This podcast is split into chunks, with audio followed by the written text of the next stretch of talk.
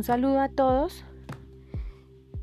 Soy Julia Descárraga y el día de hoy quiero compartir con ustedes la información complementaria acerca de los códigos sagrados del amor.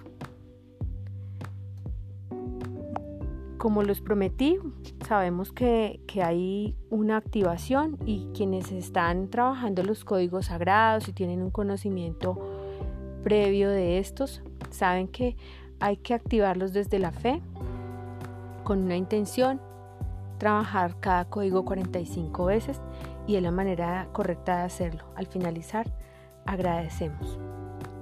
Sin embargo, hay ciertas circunstancias que hacen que estos códigos sagrados, al venir a trabajarlos por 21 días o hasta que veamos el resultado, no funcionan. Esto se debe bueno, a una serie de circunstancias que nosotros tenemos unos patrones conductuales que tenemos arraigados en nuestro corazón.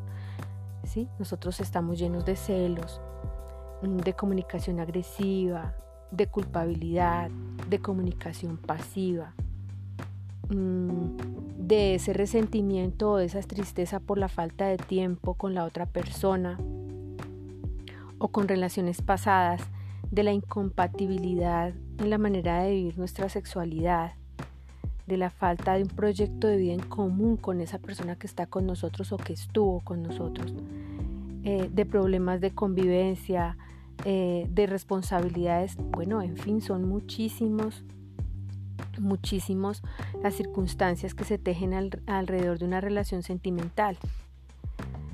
Pero muchas de estas circunstancias o de estos patrones conductuales repetitivos se deben a todo lo que hemos vivido en el pasado, a lo que hemos venido trabajando desde nuestro vientre. Entonces es cuando hablamos de nuestra genealogía.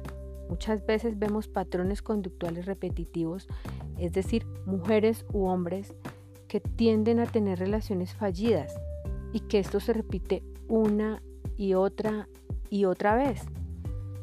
Entonces, la invitación el día de hoy es que, bueno, llevamos un camino recorrido con respecto a nuestros códigos sagrados, pero cuando los códigos sagrados no funcionan, específicamente hablamos de los del amor, se debe a que no hemos trabajado bien esos patrones conductuales. Entonces yo los invito a que retomemos el material que se ha enviado anteriormente y trabajemos los códigos del perdón, pero que perdonemos no solo nuestro ser, sino a esa otra persona que posiblemente sentimos que nos está haciendo daño o que nos hizo daño. Y una vez trabajemos el perdón, ya podemos dar paso al trabajo con los códigos sagrados del amor.